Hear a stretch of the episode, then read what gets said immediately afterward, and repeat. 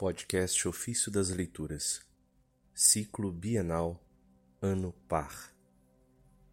3 de janeiro, antes da Epifania. Em meio a eles habitarei e caminharei. Dos sermões sobre o Cântico dos Cânticos de São Bernardo, Abade. Quando o divino Emanuel estabeleceu na terra o magistério da doutrina celeste, quando, por Cristo e em Cristo, a Jerusalém do Alto, que é a nossa mãe, tornou-se visível no esplendor da sua beleza, que vimos nós, senão a esposa no esposo, admirando no mesmo e único Senhor da glória o esposo com sua coroa e a esposa ornada com suas joias? Assim, o que desceu é também o que subiu.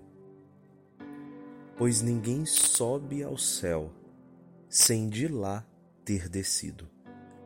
O mesmo e único Senhor, esposo enquanto cabeça e esposa enquanto corpo.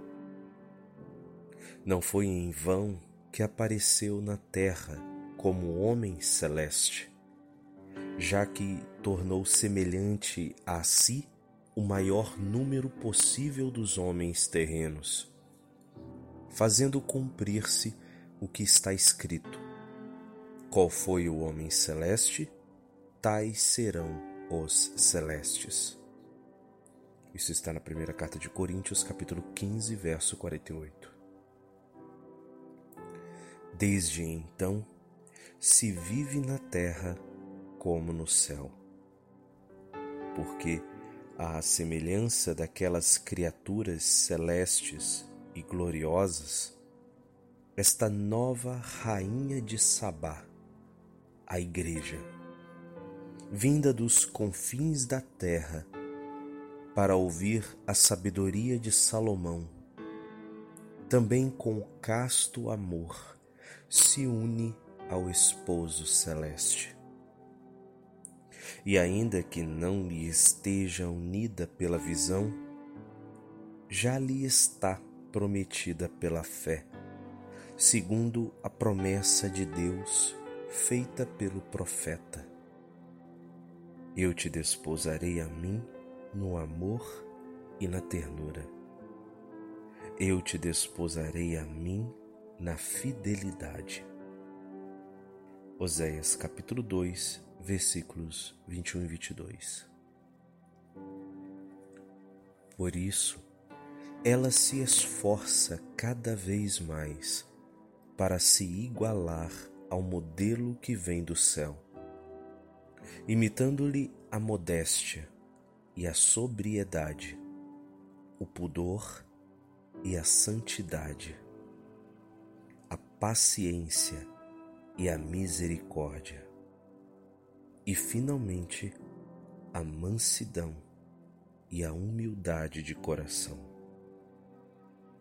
Deste modo, ela procura, mesmo estando ausente, agradar àquele que os anjos desejam contemplar, mostrando com ardente e angélico afeto ser cidadã do céu, familiar de Deus, amada e esposa.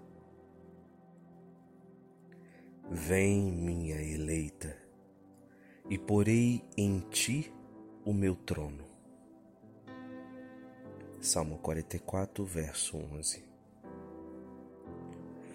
Por que andas agora triste, ó minha alma?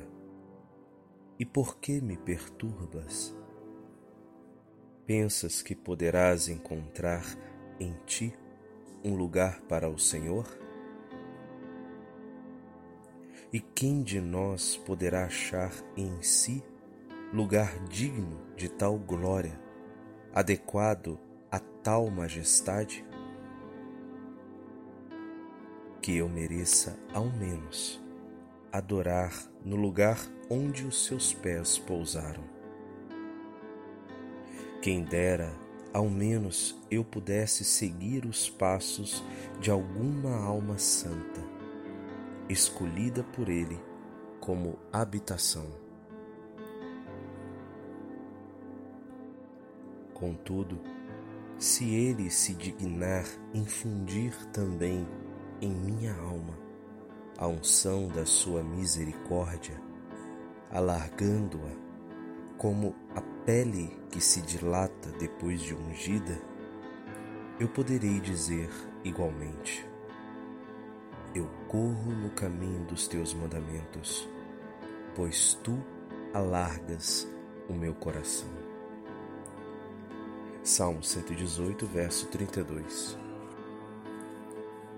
Talvez então poderei, poderei mostrar-lhe também em mim, senão um grande cenáculo, preparado onde ele possa estar à mesa com os discípulos, ao menos um lugar onde possa reclinar a cabeça.